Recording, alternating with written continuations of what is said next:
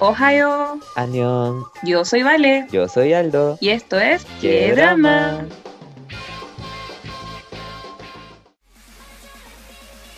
Hola, hola, hola. Bienvenidas, bienvenidos todos, todas a el segundo capítulo de este podcast que se llama ¡Qué drama! Estoy hablando yo, Aldo, y estoy con mi queridísima amiga. Vale, ¿qué tal a todos, a todas y a todos, como dijo el Aldo? Eh, le damos la bienvenida a nuestro segundo capítulo. Nunca pensamos que llegaríamos tan lejos, pero aquí estamos muy contentos, muy felices y agradecidos de que nos estén escuchando. Esta semana preparamos un tema entretenido, porque les dijimos la semana pasada y tuvimos que hacer investigación y todo. Y esta semana eh, vamos a hablar de el K-pop y el J-pop, las diferencias, los puntos en común, qué cosas se roban el uno del otro, un montón de cosas. Tuvimos hasta una entrevista con una experta que cuando lleguemos a la sección les vamos a mencionar. Así que espero que nos puedan escuchar hasta el final. Yo sé que los capítulos duran un poquito harto, pero eh, agradecemos su sintonía, agradecemos que nos escuchen. Y bueno, no sé si te parece que comencemos, Aldo, o tienes algo que contar sobre algo de esta semana o que haya ocurrido en tu vida últimamente. La verdad es que no estoy muy bien porque me convertí en lo que juré destruir y creo que me gusta un BTS. ¿Lo logré? ¿Acaso te gusta BTS o te gusta un BTS? Es que no sé si te acordáis que alguna vez te dije que soy ladrón compulsivo de biases y en el Instagram de nuestro podcast, en la lupita nos aparecen muchas fotos de un miembro en específico. Quizás, ¿por qué será? Pues vale. eh, creo que me gusta Jin. ¡Ay, qué maravilloso! Bueno, para la gente que no lo sabe, ya lo había comentado en capítulos anteriores, yo soy ARMY, soy fan de BTS, y mi bias es Jin. Entonces, parece que en la cuenta de Instagram que tenemos del podcast estuve quizás, tal vez, buscando imágenes de Jin y desde entonces eh, solo nos salen imágenes de Jin en cosas de sugerencias. Y el Aldo lo vio y quedó encantado con este maravilloso ser que es Kim Sok-tin. Entonces, me alegra mucho. Ahora, es mi bias, eh, pero eh, me alegra mucho que te guste y te unas a la gente que nos gusta. Yo creo que la culpa de esto fue la foto con el pelo morado, porque de verdad se veía hermoso. como que lo vi, como, ¿sabes qué? Yo, yo quiero ser él, ahora es mi favorito. Es el único miembro que conozco realmente. y sé que, hablando de, de, buscar cosas en nuestro Instagram, cuando me meto la lupita y me sale algo que no sea Jin, no le doy like. Para que el algoritmo entienda que solo queremos ver a Jin en, en este feed. Sí, así que esa, esa, lupita está bendecida. Bueno, voy a subir un pantallazo para que vean la cantidad de cosas de Jin que nos aparecen en, ese, en esa sección de para nosotros. Ya, vale, ¿te parece que empecemos? Porque tenemos un montón de noticias que cubrir, creo. Me parece excelente. Entonces pasemos a la siguiente eh, sección, que es... ¿Qué pasó? Uf, o sea, creo que no siento que hayan pasado muchas cosas, pero creo que estuvieron fuertes algunas noticias, especialmente la primera que vamos a comentar, porque... Tuvimos una notición de parte de Sowon del grupo Gfriend. ¿Por qué? porque hubo una controversia debido a una foto que ella se sacó en diciembre del año pasado mientras promocionaban su comeback, en el cual aparecía ella, preciosa como siempre, en una foto con un maniquí en un café en Corea del Sur. Y este maniquí tenía la particularidad que vestía un uniforme militar, pero no cualquier uniforme militar, sino un uniforme nazi, de los de Alemania nazi en el siglo 20 de la Segunda Guerra Mundial. Entonces, cuando ella se sacó esta foto, no identificó qué específicamente era ese uniforme y subió la foto eh, sin ningún problema. Los fans, principalmente los internacionales, se dieron cuenta de qué representaba este uniforme e inmediatamente se lo hicieron saber en los comentarios y ella borró esa publicación. ¿Y cuál es el problema? Luego de esta foto empezaron eh, principalmente en Stan Twitter a decir que Sowon y Different por consecuencia eran nazis porque se sacaron una foto y empezaron a sacar fotos fuera de contexto, empezaron a decir, no, es que a ella le dicen Hitler y eso es por el apellido Kim con Hitler, etcétera, etcétera, etcétera. y empezaron a exigir una disculpa, a tratarlas de nazistas, que eran ignorantes, etcétera, etcétera. Ahora, al día siguiente de esta polémica, Source Music, la empresa de GFriend, sacó un comunicado diciendo que querían disculparse, puesto que ni ninguna de las integrantes ni el equipo del staff que se encarga de revisar todas las publicaciones antes que salgan a la luz se habían dado cuenta de este detalle. Yo, como opinión personal, soy muy fanática de la historia. Siempre me ha gustado y estuve muy, muy cerca de estudiar para ser profesora de historia. Y tengo que decir que el uniforme no es muy fácil de reconocerlo. Hay que ser muy, eh, tener mucho conocimiento para eh, darse cuenta inmediatamente lo que representaba, porque no tenía el logo típico que es la esvástica con el fondo rojo, sino que el logo tenía muy chiquitito el, el sombrero que estaba muy alto. Entonces, sí es entendible, hasta cierto punto, no justificable, que no se hayan dado cuenta y hayan hecho la publicación de todas maneras. Ahora, sí creo que es importante y trajo a la conversación que eh, muchos fans, especialmente occidentales, les exigen a sus idols que sepan y tengan el conocimiento de cosas como eh, el holocausto o cosas un poco más de historia europea y occidental, mientras que en los colegios de especialmente Corea del Sur no se aborda este tema con tanta profundidad como sí lo hacemos en este lado del mundo. Ellos tienen clases de historia, pero su historia está mucho más orientada a la historia de su país y a la historia asiática. Entonces, como dije, es comprensible que Sogun no lo haya identificado inmediatamente, puesto que en el colegio es poco probable que lo haya visto. ¿Significa que ¿Es nazista? No. ¿Significa que es ignorante en este tema? Sí. Y creo que eh, el hecho de que se haya disculpado sí creó una conversación que es necesario que tengamos. Entonces, no sé qué opinas tú, Aldo, al respecto. Eh, bueno, yo pienso, o sea, como fan de Gifren, yo recuerdo haberle dado like a la foto, haberla visto y no, haber, y no haberme detenido a pensar más allá de, ah, mira, sale con un milico en una foto, ¿caché? Pero después de un rato, eh, cuando vi en Twitter que era un uniforme así, fue como, wow, entonces efectivamente así, claro, me, me costó un poco ver el emblema y todo, identificar el uniforme, porque además no era el uniforme típico que se usaba, el que sale en las películas, el que sale en los libros de historia. Entonces, se entiende que no haya sabido por una parte, y algo que yo sí no entiendo, que no tiene nada que ver con Someone, sino que con los fans, especialmente con las personas que se dedican a tirar hate en Twitter, es que al final lo que hicieron fue eh, buscar imágenes sin contexto y al final hacer acusaciones bastante infundadas y en base a la especulación. Porque claro, efectivamente fue tremendo error no haber sabido lo que, o sea, el contenido real que tenía la foto, eh, pero sí que no era necesario tampoco llevarlo tan lejos al punto de insultarla, al punto de desearle la muerte, y al punto de sacar imágenes de, de contexto solamente con el fin de hacer daño.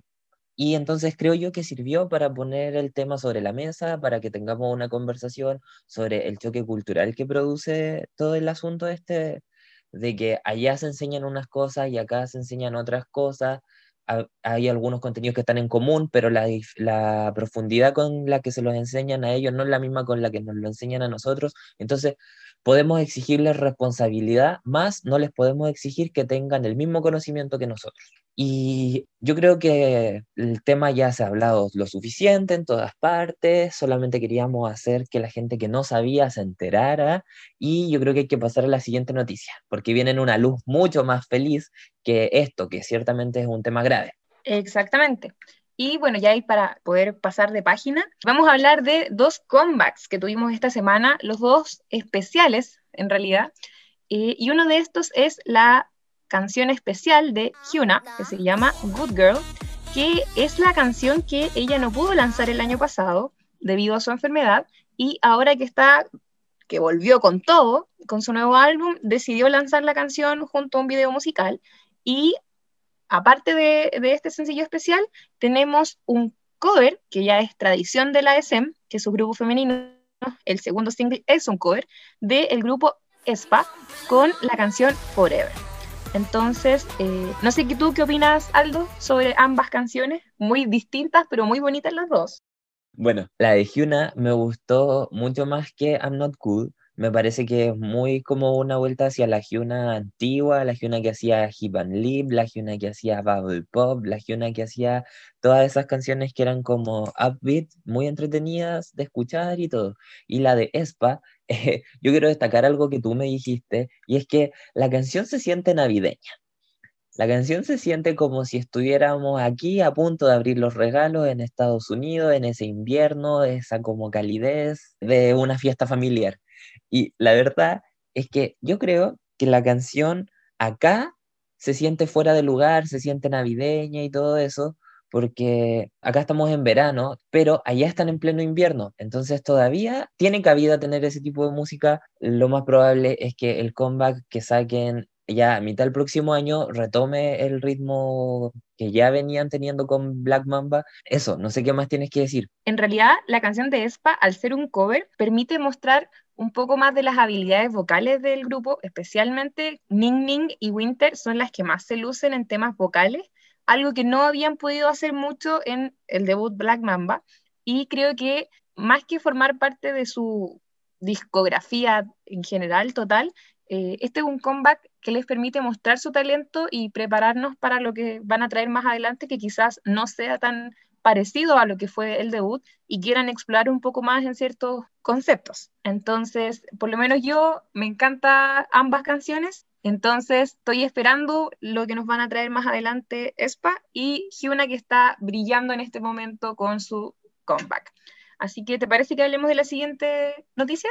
Y la siguiente noticia quizás no es una noticia que impactó tanto como So One Nazi, pero fue que Minzy, una de las ex miembros de 21, reveló que As If It's Your Last, que es una de las canciones más exitosas de Blackpink, estaba originalmente planeada para ser de 21. Incluso ellas grabaron una demo. Resultó que finalmente esta canción fue descartada del disco de 21 y fue pospuesto su lanzamiento y se eligió Come Back Home, que fue una de las últimas canciones que sacó el grupo cuando todavía estaban juntas.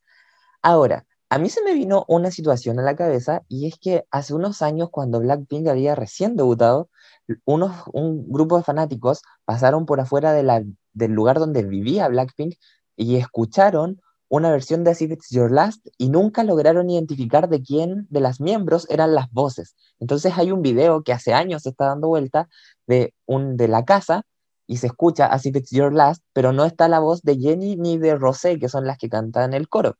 Y claro, porque la versión que tenían puesta en el edificio en ese momento no era la versión de Blackpink, era la versión de 21. Entonces lo más probable es que las voces que hayan escuchado hayan sido las voces de Dara, o sea, de Dara, de Ciel y de Bomb. Y la verdad es que lo encontré interesante porque después me puse a pensar, ¿qué crees que hubiese pasado si Blackpink no hubiese tenido As If It's Your Last? Yo creo que hubiese sido difícil que tuviesen esa transición, ya que, para quienes saben, As If It's Your Last es como la canción que convirtió a Blackpink desde las Blackpink exitosas a las Blackpink virales, las que están en todas partes, las que no, no puedes dejar de escuchar su música en todos los lugares a los que vayas. Entonces fue un acierto, creo, que eh, la canción tenía que esperar, tenía que seguir eh, en el sótano de YG un tiempo más antes de conocer la luz del día y ser el éxito que es ahora y acumular los millones de views que tiene hoy día. Entonces, si bien en su momento hubiese sido muy interesante eh, que 21 pudiese estrenar su versión, eh, creo que fue para mejor el hecho que haya sido una canción destinada para Blackpink. Sí, hablando de versiones, me acordé de la siguiente noticia, y es que lo que pasa es que, ¿te acuerdas del clip que salió en el año 2016 de Bros 101, en el que salía Somi eh, haciendo show, como que quería pelear con alguien en un adelanto, y después salían trainees llorando y gente con cara de preocupación y todo ese asunto? Pero ¿cómo olvidarlo? Un clip que, para quienes nos gusta Produce, fue como el misterio de qué pasó en esa escena y por qué no lo mostraron al capítulo siguiente y nos dejó a todos pensando con quién se iba a pelear Somi. Pero este misterio ya se aclaró esta semana y lo aclaró la mismísima Somi en un live en Instagram en el que le hicieron la pregunta de si podía explicar qué es lo que había pasado y por qué nunca lo mostraron en el programa. Y ella confirmó que la verdad no había pasado nada, sino que ella había hablado con uno de los productores del programa y le sugirió que podía hacer un escándalo y que la grabaran y con eso iban a traer más atención al programa porque todos iban a querer saber qué estaba pasando. Ahora, esto suena un poco sospechoso, no sé qué piensas tú. Sí, mira, a mí se me vinieron dos cosas a la cabeza. La primera fue que no le creo absolutamente nada porque la escena se veía muy espontánea para ser actuada y la verdad es que Somi no es alguien que destaque por sus habilidades actorales, al menos en el momento en el que pasó esa escena. Y también me pasó que por qué Somi podía hablar con los productores y dar sugerencias sobre el contenido que podían poner en el programa.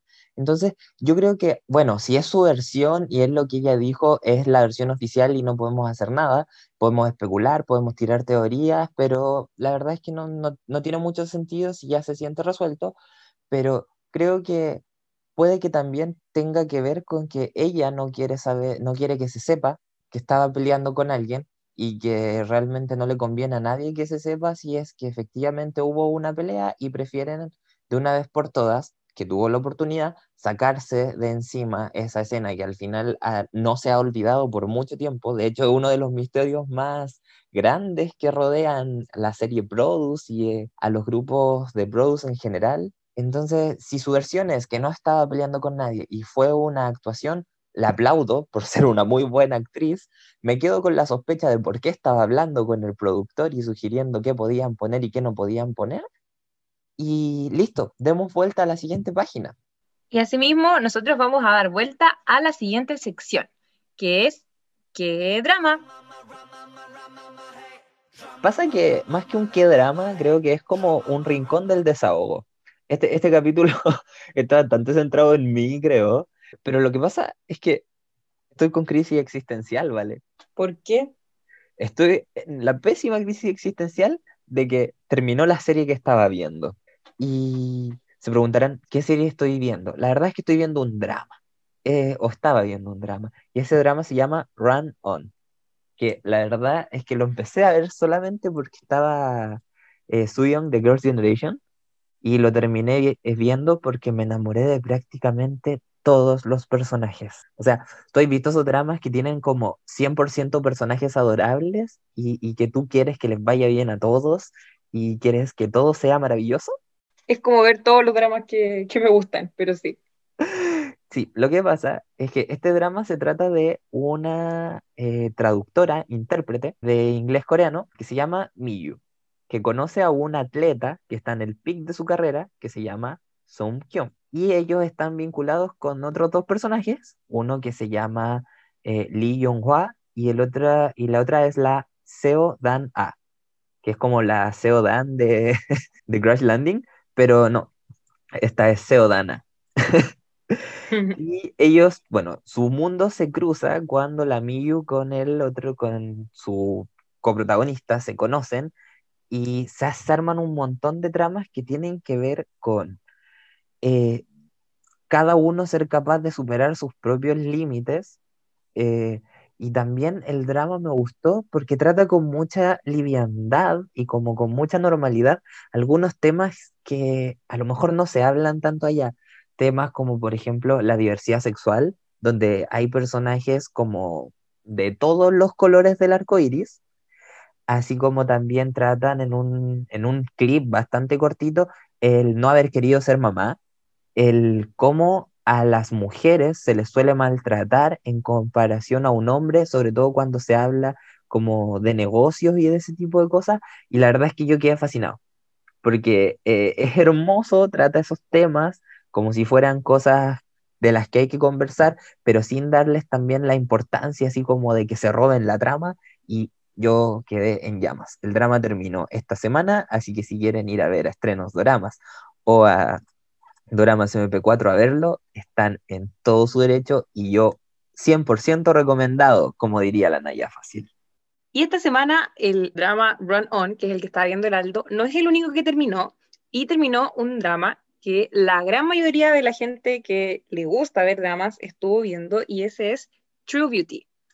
Ahora, hay algo súper particular con este drama, y es que ni el Aldo ni yo lo hemos visto, y yo creo que no tenemos intenciones de verlo a menos que, claro, nos puedan convencer en los comentarios, así que pueden ir a nuestras redes sociales, a nuestro Instagram, y dejarnos en un comentario por qué creen que deberíamos ver True Beauty. Y eh, yo quería contar, yo intenté leer el webtoon cuando supe que iba a salir el drama y eh, tengo un pequeño eh, prejuicio, será, me perturban un poco las series que están muy orientadas al aspecto físico.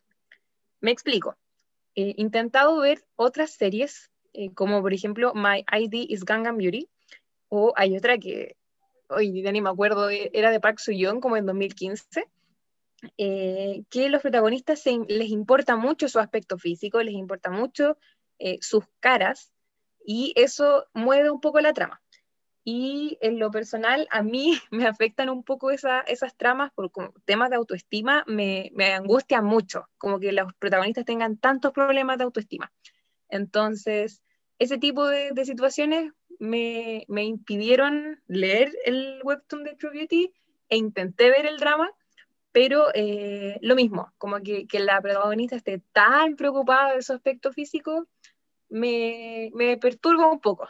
Y por favor no me funen porque no me gusta True Beauty, pero si pueden convencerme con algún comentario de que no, que más adelante cambia o que logra ganar confianza en sí misma, eh, que no sea porque el protagonista le dijo que era bonita sin maquillaje, sino porque aprendió a confiar en sí misma, yo creo que sí podría darle una oportunidad.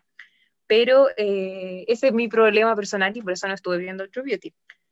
Así que eso es la opinión impopular del día, pero eh, sí creo que era necesario comentarlo porque mucha, mucha, mucha gente estuvo viendo True Beauty y, y le gustó a mucha gente. Entonces, no sé hay gente que cree que va a haber una segunda temporada porque el webtoon sigue publicándose, otra gente que no, que ya está bien la historia como quedó.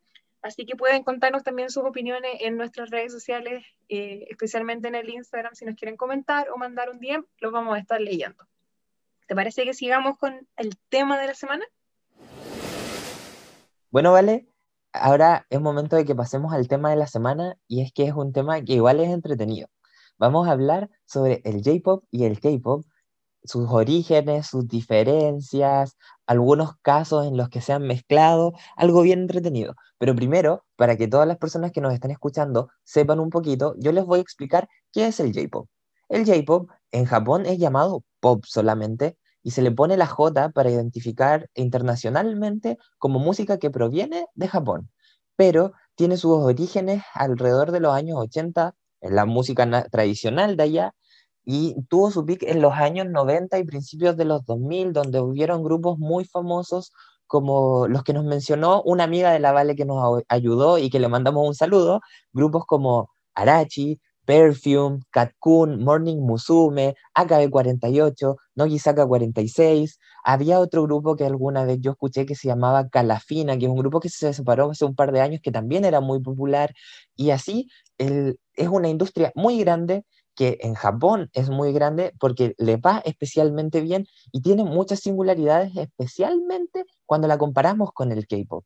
Y si lo comparamos con el K-pop, podemos ver el K-pop como un estilo de música que también aparece en los 90, que empieza con este personaje, el dueño de la SM, Lee So-man, que miró el éxito de los Backstreet Boys y del sistema que usaron para formar a los Backstreet Boys y dijo, bueno, ¿qué pasa si traigo este sistema a Corea? Y lo que él hizo fue tomar a personas, enseñarles a cantar, a bailar, al carisma, al manejo en escena y todas esas cosas que él sabía que les habían enseñado los Backstreet Boys en sus tiempos y creó una agencia y así formó los primeros grupos de K-pop. Y así se creó este estilo de música que combina elementos del J-pop porque trae como toda esta música más electrónica que venía de ese lado con todo este sistema que ideó alguien en Estados Unidos y esta persona se lo adueñó, lo adaptó y lo perfeccionó y en conjunto esto, esta combinación de sonidos más este entrenamiento crearon este género musical nuevo que hasta el día de hoy, o que actualmente es como la está rompiendo y está expandiendo sus fronteras cada vez más lejos, diríamos que nosotros que estamos en Chile no nos salvamos y eso que estamos literal al final del mundo. Ahora, yo creo que la Vale nos va a profundizar un poquito en las diferencias entre el J-Pop y el K-Pop. Muchas gracias. Y sí, bueno, la idea es no hacer esto una clase educativa muy larga, así que vamos a hacerlo bien en rasgos generales. Y el training en Corea se basa principalmente en que uno audiciona a una empresa de entretenimiento, la cual te contrata para que tú entrenes durante un tiempo determinado, te perfeccionan en canto, en baile, eh, te enseñan idiomas y es un trabajo un poco a tiempo completo. Y los trainees no reciben dinero, sino que se endeudan con la empresa hasta que debutan normalmente en un grupo y a medida que van obteniendo ingresos con sus álbumes, con sus presentaciones, se les va pagando esta deuda que tienen con la empresa y recién al par de años de haber debutado empiezan a ganar dinero. Así es un poco como funciona en Corea. Es prácticamente imposible debutar de forma independiente, ya que las empresas son quienes administran esta industria de la música y em, existen las grandes empresas que son la Big Three y ahora apareciendo eh, otras empresas que han tenido mucho éxito también, quienes dominan el mercado musical en Corea del Sur. Por su parte, en Japón, hay que entender que el mercado musical de Japón es mucho más grande que el de Corea. En Japón son el triple de población y esto se nota mucho en cómo se desarrolla la industria de la música. Existen dos formas para poder debutar en Japón. La primera, que es muy similar a lo que ocurre en Corea, que una empresa te contacta, pero más que entrenarte, te hacen un casting en el que buscan personas que sean carismáticas, mucho más que sean talentosas y se les enseña a tener una buena relación con los fans y se les debuta para que eh, puedan llamar esta atención, para que puedan ser queridos por el público y a medida que van creciendo y van avanzando en su carrera musical, van perfeccionando sus habilidades de canto y de baile. Y se ocurre esto que el fan acompaña al artista en su proceso de crecimiento desde que parte en cero hasta que se convierte en un gran artista reconocido. Mientras que existe otra opción que es la de los independientes, algo imposible de hacer en Corea, y es que estos independientes son, por ejemplo, un grupo de amigos que se reúne, empiezan a bailar, empiezan a cantar y atraen al público y empiezan a presentarse en distintos lugares y empiezan a amasar un grupo de fans y luego de que ya tienen un éxito relativamente moderado, son contratados por una agencia o contactados por un manager que les ofrece debutar. Entonces existen muchos grupos de J-Pop que duran años funcionando de forma independiente y tienen su debut cuando recién son contactados por una empresa, porque de forma independiente no podrían tener acceso a programas musicales, no podrían recibir premios, etc. Entonces, especialmente el J-Pop depende mucho del cariño y del amor que tienen los fans, por lo que es más importante para ellos la gente carismática que la gente muy talentosa, pero con una personalidad eh, quizás no tan llamativa. Entonces, eso, creo que aquí termina la cápsula informativa y ahora vamos a entrar a la discusión. Muy informativa, Vale, muy educadora. Te quiero dar las gracias por esto, pero te tengo una pregunta. Y la pregunta es, ¿Por qué crees tú entonces que el J-Pop y el K-Pop se diferencian en su éxito? Porque uno, que todos sabemos cuál es, se hizo famoso a nivel internacional y el otro sigue en su mercado local.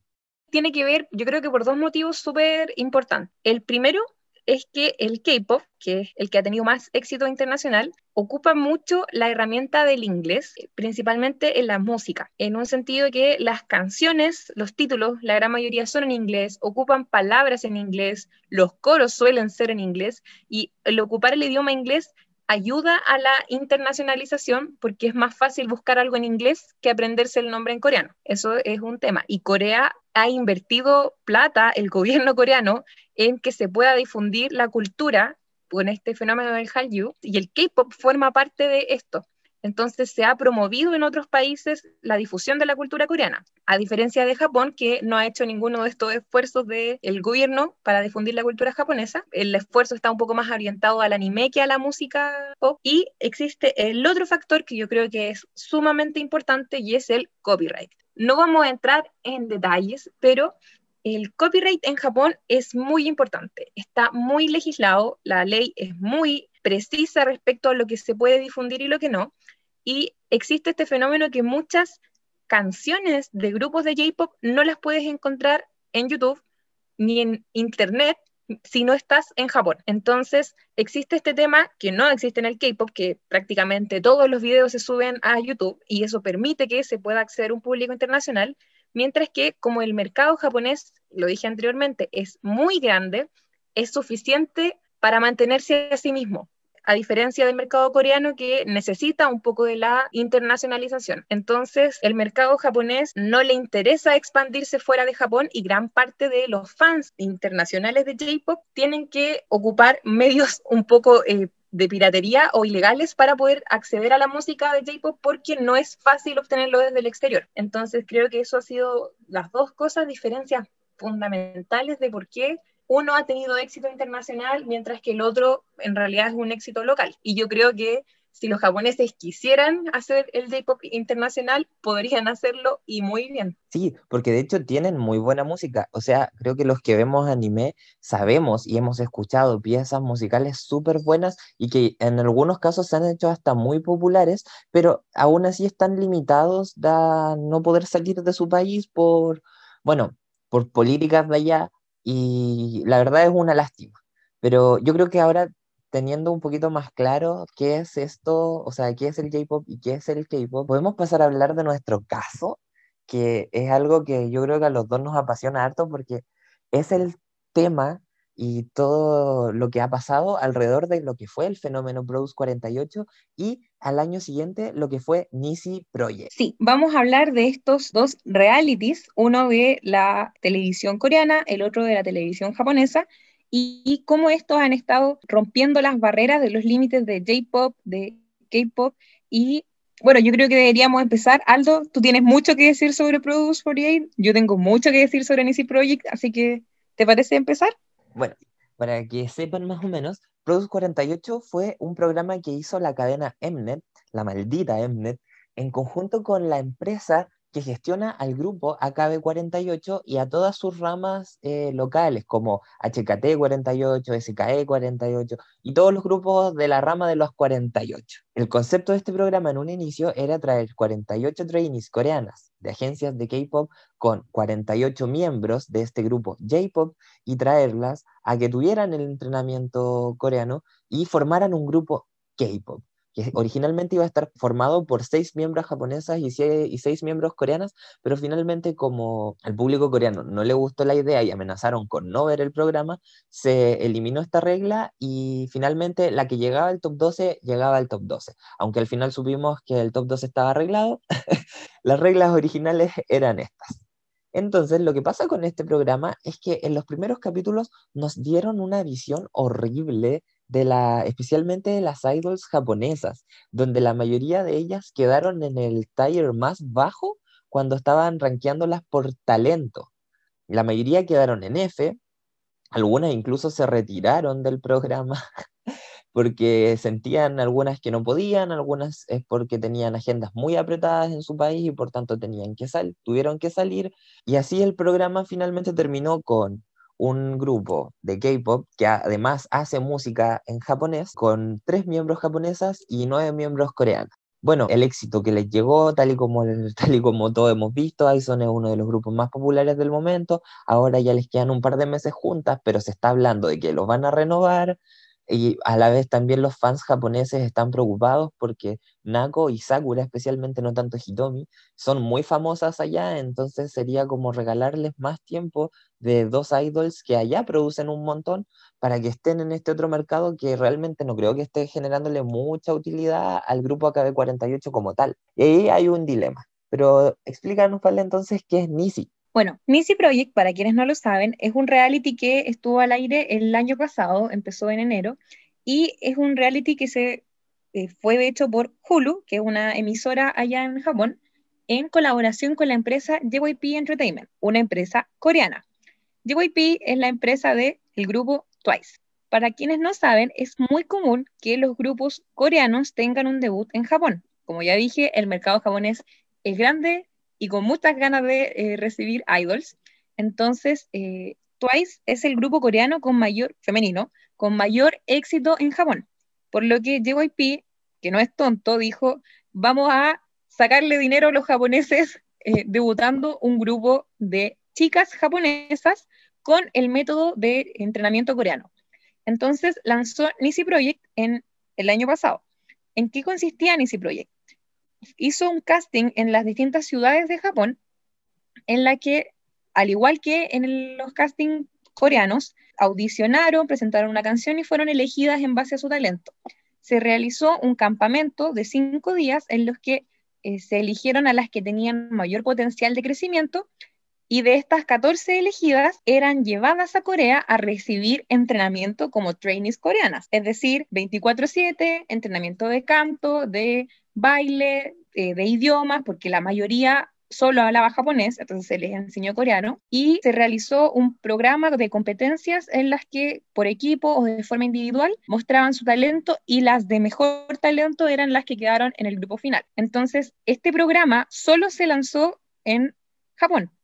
Si bien la grabación y las competencias y las, eh, las integrantes vivían en Corea, todo esto fue dirigido hacia el público coreano. Y de ahí salió el grupo Nisiyu, que en realidad se pronuncia Niyu, pero lo leemos en español, Nisiyu. Y lo interesante de este grupo es que ocupa todos los componentes del método coreano, pero lo aplica directamente en Japón. ¿Qué significó esto?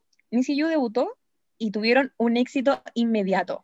decir que les fue bien es no entender lo bien que les fue porque tienen ventas altísimas, han tenido muchos comerciales con marcas muy importantes, son embajadoras y son prácticamente reconocidas en Japón a menos de un año de haber debutado. Entonces, esto nos hace preguntarnos y poder analizar cómo los distintos países reaccionan a los eh, modelos del país vecino. Así como dijo el Aldo, los coreanos empezaron a tener una mala visión de las idols japonesas, como que no eran lo suficientemente capaces o no habían sido eh, muy preparadas para poder debutar, mientras que en Japón el método coreano del el entrenamiento difícil, de estar todo el día preparándote para debutar, eh, tuvo frutos inmediatos con un éxito arrasador en, Japón. Entonces, no sé qué piensas tú, Aldo, al respecto. Sí, yo, mira, ahí tengo que agregar también que pasó que mientras avanzaba Produce, los coreanos pasaron a entender que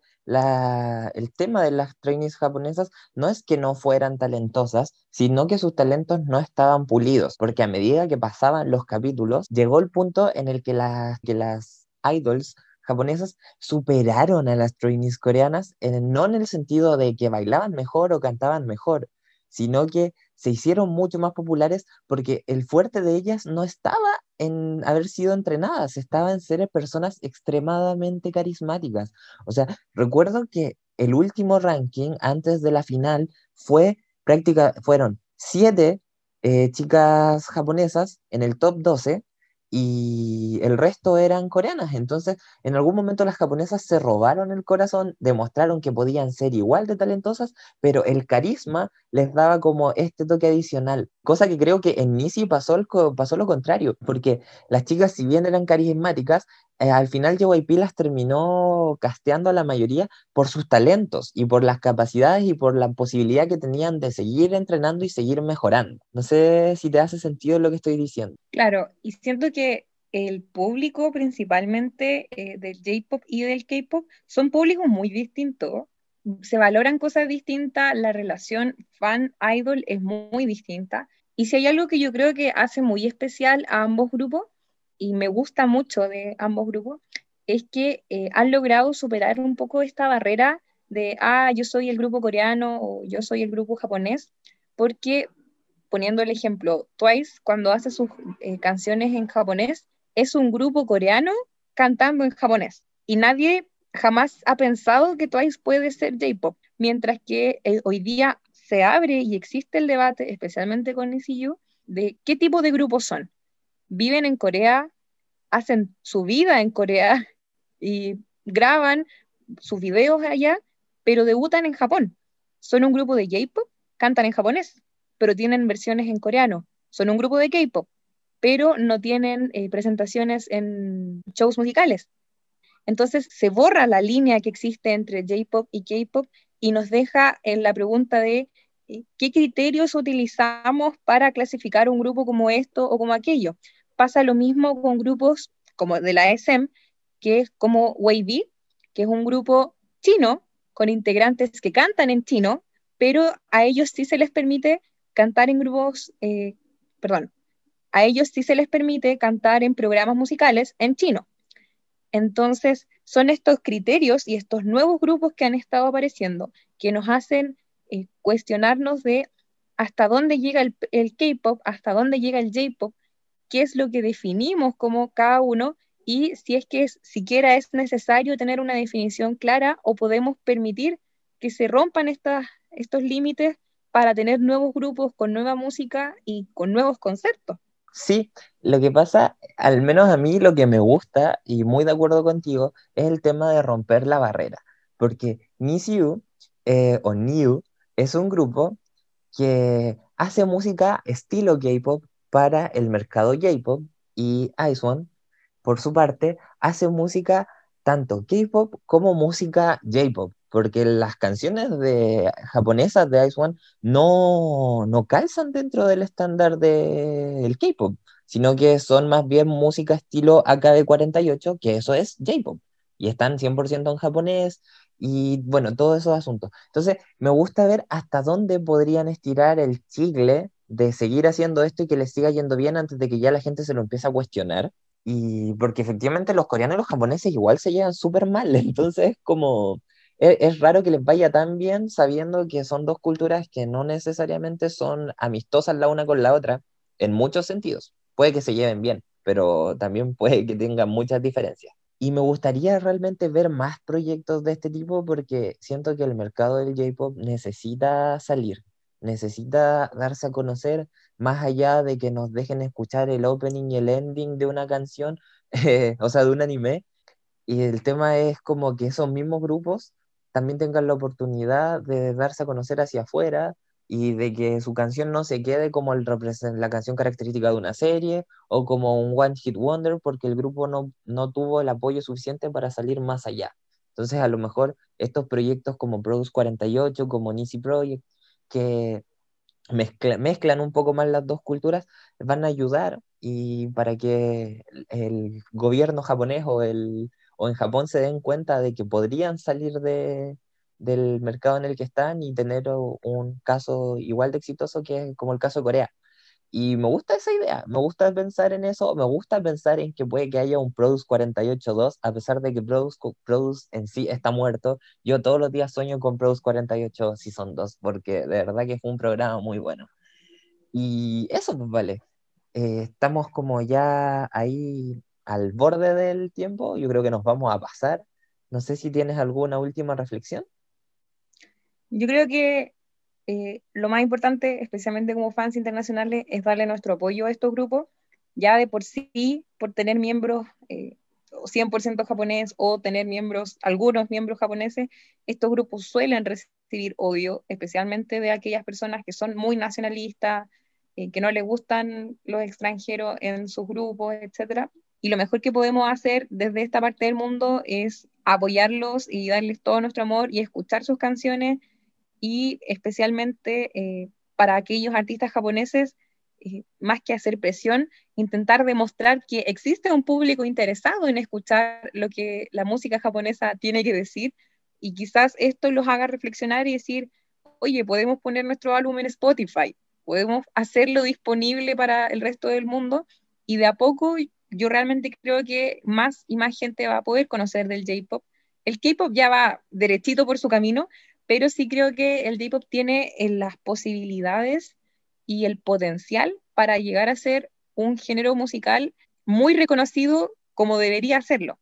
Entonces, para aquellas personas que nos están escuchando y nunca se han dado el tiempo de escuchar J-Pop, se lo recomendamos, es muy bueno, es tan bueno como el K-Pop y los públicos quizás serán un poco diferentes, pero esta idea de ah, que son eh, los japoneses no tienen tanto talento como los coreanos es mentira hay que darles la oportunidad y créanme que se van a lucir siempre.